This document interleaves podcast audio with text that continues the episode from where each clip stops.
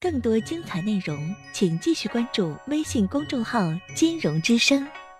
喂，你好喂，，哎，您的电话，是金融老师吗？我金融，对，嗯，我有个发心事想向你咨询一下，想叫你给我出个主意。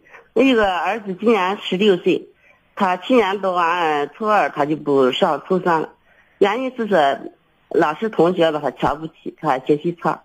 呃，你再三劝他去了以后还是不不不不去。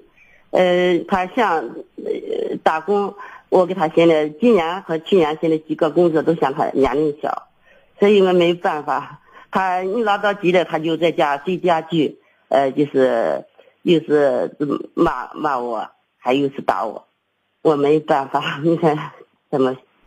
你想看你没有办呃法，就是你不要做你能力不及的事情，对吧？想对，那么你如果要强而为之的话，你看你被自己的孩子收拾，你说觉得，这很糟糕的，对不对？嗯那么为什么自己的孩子会今天在这个问题上长幼无序、没大没小、没有一点规矩？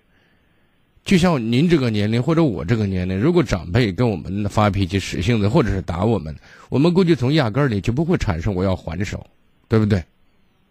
对，只会产生一个想法：赶紧跑吧。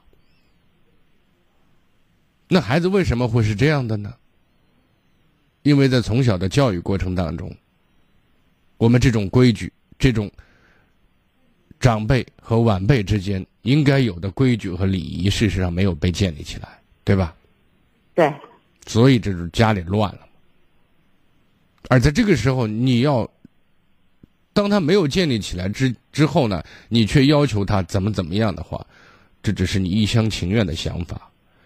换个角度讲，到这个时候，你再要去管理他，你已经没有能力了。学会让生活教育他。你如果良心上、情感上过不去，那么做一些对他来讲有益的事情就行了。当然，前提是他愿意接受。剩下的事情，顺其自然，好吗？那你说，你想叫他重重新再你的想法没有办法实现，是因为前面的基础就没有打好，前面的教育非常糟糕，呃，这是就是这样的。所以到现在为止，你着急是没用的，好吗？嗯，好，再见。啊更多精彩内容，请继续关注微信公众号“金融之声”。